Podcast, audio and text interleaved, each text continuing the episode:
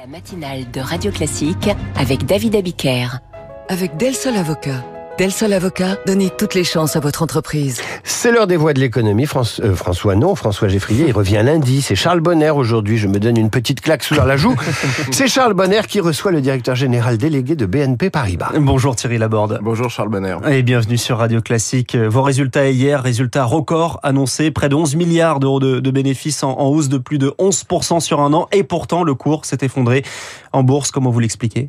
D'abord, les résultats sont de très bons résultats, conformes ouais. à nos objectifs. 10% de croissance du résultat, une rentabilité à 11%. Les marchés ont réagi sans doute de façon un petit peu excessive, hein, pour mmh. deux raisons. Il faut regarder aujourd'hui la composition hein, des investisseurs, beaucoup plus de hedge funds qui ont des réactions plus, plus brutales ouais. qu'un investisseur long. Et puis ensuite peut-être des objectifs de consensus du marché qui étaient peut-être un peu élevés. Donc tout ça va se normaliser euh, dans la période qui vient. Maintenant, défiance, on va expliquer. Il y a une défiance générale sur les valeurs non, bancaires non, non, en général pas une défiance, c'est une, une réaction parce qu'on annonce un petit ajustement sur l'objectif de moyen terme. Ça, généralement, les investisseurs n'aiment pas. Il faut leur expliquer. C'est ce qu'on va s'atteler à faire, ce qu'on s'attelle à faire depuis hier soir. Il faut aussi rappeler, Charles, ça c'est vraiment important, sur période très longue, il faut regarder les évolutions d'actions mmh. sur période très longue, la performance de l'action BNP Paribas, c'est 250% sur 12 ans, là où le, la référence de l'indice est mmh. à moins de 100%. Et ce qui euh, ne fonctionne pas très bien en ce moment euh, à, la, à, la, BNP, qui peut inquiéter parfois les investisseurs, euh, c'est notamment la, la, question de, de l'immobilier. Euh, Est-ce que vous avez réussi à relancer un petit peu le marché? Alors, il y a deux choses sur l'immobilier. L'immobilier résidentiel, l'immobilier commercial. Oui. L'immobilier commercial, nous avons une filiale importante hein, de promotion immobilière qui est en phase de restructuration puisque le marché est à l'arrêt. Ce qui est important, c'est qu'on voit les prix euh, des biens immobiliers de bureaux qui sont en train de s'ajuster. C'est un marché de professionnels plus étroit. Je dirais que 25, ce marché euh, fin 24, début 25, ce marché devrait retrouver un peu de normalité. Le résidentiel, c'est différent puisqu'on a en particulier en France un écart depuis longtemps hein, entre mmh. le prix de l'immobilier et l'évolution du revenu disponible. Donc quelque part, le pouvoir d'achat des ménages en immobilier a baissé. Tout ça a été neutralisé par les taux très bas. Ouais. Avec des taux de marché qui reviennent à un niveau plus élevé, évidemment, ça crée un frottement. Ce qu'on voit aujourd'hui, c'est que les taux de l'usure ne sont plus un point bloquant. Mmh. Ils l'ont été toute une partie de l'année 2003, 2023, donc ça c'est bien. Le deuxième élément, c'est que ces taux s'ajustent, hein, puisqu'ils ont fini de monter. Ils ont même tendance à un peu baisser. Il y a une petite détente sur les taux longs récemment. Et ensuite, il faut que les prix, en revanche, continuent à s'adapter.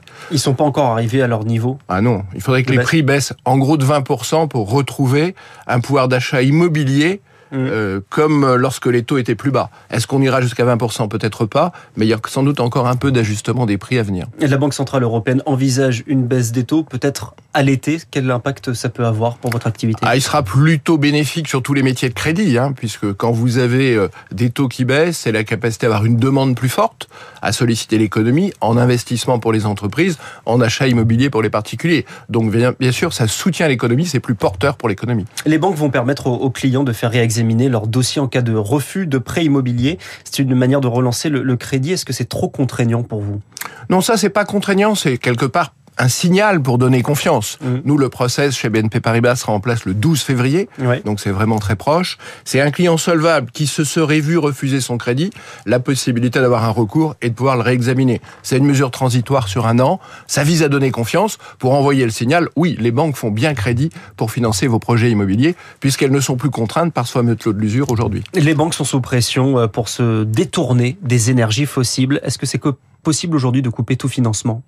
Ça se fait dans la durée. C'est ouais. une transition longue. Nous, elle a commencé dès 2012. Mmh. En 2012, notre mixte, c'est une histoire de stock et de flux. Hein. Ouais. Le stock de financement était 10% énergie euh, bas carbone, 90% fossile. Aujourd'hui, il est 65% énergie bas carbone, 35% fossile.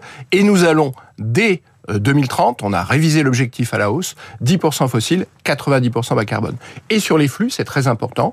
En 2023, quand nous prêtons 1 euro à une entreprise fossile quelque part, nous prêtons 11 euros à un projet bas carbone. Donc ce qui est très important, c'est ce développement des projets bas carbone que nous, que nous finançons très très très largement. Et aujourd'hui, il y en a beaucoup partout en Europe, et c'est des projets qui peuvent trouver leur rentabilité. Le GIEC recommande de ne plus financer de nouveaux projets d'énergie de, qui ne soient pas bas carbone. Est-ce que vous continuez à financer de nouveaux projets? Ah, on n'en finance plus, parce que quand on parle d'un euro en flux euh, sur des entreprises dites fossiles, c'est quelque part une cote-part d'un crédit mmh. généraliste qui n'est pas fléché sur un nouveau euh, projet d'exploration pétrolière ou gazière, et donc c'est quelque part une, une, affectation un peu méthodologique. On a arrêté de financer tous ces projets déjà depuis un certain temps. Thierry Laborde, le directeur général délégué de BMP Paribas, cela fait un an que vous négociez pour reprendre les clients d'Orange Bank. Où on en est Écoutez, ça arrive dans quelques semaines. Il faut encore être un petit peu patient. Encore Oui, un petit peu, parce qu'il fallait que Orange fasse son processus. Ils ouais. sont en train de le terminer. Ils l'ont terminé.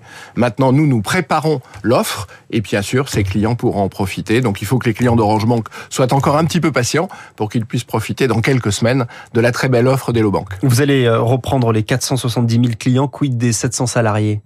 Bah, les 700 salariés, un accord a été trouvé chez Orange hein, de reclassement de ces salariés, un accord unanime. Euh, qui est un, un, bel accord, je pense, entre Orange et ses partenaires sociaux. Votre filiale Hello Bank, vous l'avez cité, se, se, porte plutôt bien, comme mm -hmm. sa concurrente mm -hmm. d'ailleurs Boursobank, mm -hmm. filiale de la Société Générale. Le marché des banques en ligne se stabilise enfin, c'est-à-dire qu'il y a deux locomotives euh, fortes? Il y en a deux, trois, il y a encore un autre acteur, on pourrait en citer un troisième. Oui, en effet, euh, c'est un marché qui s'est concentré. On a vu disparaître quelques acteurs, il y en a encore un autre qui a annoncé qu'il allait arrêter son activité. Donc un marché plus concentré, ça permet encore une fois de développer plus sereinement cette activité. Et la banque de demain, c'est aussi une banque qui a de moins en moins de distributeurs. Là, vous êtes associé avec vos concurrents, à savoir la Société Générale et le Crédit Mutuel. Pour installer des, des distributeurs communs, ça va permettre d'avoir le même maillage territorial qu'actuellement C'est un projet très important parce qu'il permet de résoudre une contradiction. Garantir dans la durée l'accessibilité à l'accès aux espèces. Ouais. Ça, c'est quelque part une utilité publique des banques face à quelque chose qui est un coût et qui est un coût qui ne cesse d'augmenter. Donc on a deux choix pour le faire. Soit on le fait chacun pour soi, chacun dans son coin. Oui. Et là, c'est ce qu'on faisait un peu avant. Ouais, et là, avec, avec, les autres. Exact. Et voilà. Et là, c'est impossible de garantir l'accessibilité. Soit on se concerte, et là, on définit quelque chose ensemble, on investit. C'est le choix qu'on a fait. Donc, on aura un peu moins de points de service, surtout ouais. en zone urbaine. Mais surtout, on aura une accessibilité dans les zones plus éloignées, garantie dans la durée. Et pour un client de BNP Paribas, son offre d'accès retrait ou au dépôt espèce, c'est x4. Et ce sera combien à l'échelle du territoire? Combien de distributeurs communs? C'est pas le distributeur qui compte, c'est le nombre de points d'accès. On va passer de 10 000 à 7 000, donc il y en aura ouais. moins. Mais là où on va les réduire, c'est là où ils sont pas utilisés. Il faut avoir en tête aujourd'hui, un distributeur est utilisé à 20% de sa capacité. Donc désormais, ce sera peut-être plus avec avec ces, ces, distributeurs communs. On parle aussi beaucoup d'intelligence artificielle ces, ces, derniers mois. Après les distributeurs, est-ce qu'il y aura encore besoin d'humains Oui, toujours, toujours. Euh, sur l'intelligence artificielle, on fait déjà beaucoup de choses. Hein. Il y a près de 800 cas d'usage en production hein, qui fonctionnent. Ouais. Euh, on le fait avec nos collaborateurs, beaucoup pour simplifier plein de choses. On automatise du trading sur les marchés, par exemple. On automatise un, un dossier de montage de, de crédit immobilier. Ouais. Auparavant, il fallait tout ressaisir. Aujourd'hui, l'intelligence artificielle nous permet d'aller chercher les données dans les compromis des notaires et d'automatiser le montage. Monter, ressaisir des données, c'est pas très oui, glorifiant, vous voyez. Donc voilà, on va faire tout ça. Donc ça, c'est vraiment important, c'est parti. Et puis derrière, on se prépare, là, il faut bien l'encadrer, à l'IA générative. Là, c'était autre chose. Il y a euh, un acte en Europe, en tout cas, euh, directive en Europe ouais. qui va encadrer tout ça. Nous, nous sommes régulés, donc on doit le faire de façon précise, et il faut le faire avec nos collaborateurs. Donc ça, c'est des grands changements technologiques qui sont là aujourd'hui et qui vont se déployer demain, et nous le faisons avec nos collaborateurs. Merci Thierry Laborde. Merci Charles Bonner. Directeur général délégué de BNP Paribas ce matin dans les voies de l'économie. Charles, bon week-end. Le guichet matinal de l'économie sur Radio Classique rouvre dès lundi à 6h. D'ici là, toutes les chroniques et les invités de la semaine sont disponibles en réécoute sur l'appli Radio Classique. Dans trois minutes, les coulisses de la politique. Emmanuel Macron fait une croix sur les majorités de projets et les grandes lois. Ça s'appelle un changement de méthode. Radio Classique, il est 7h21.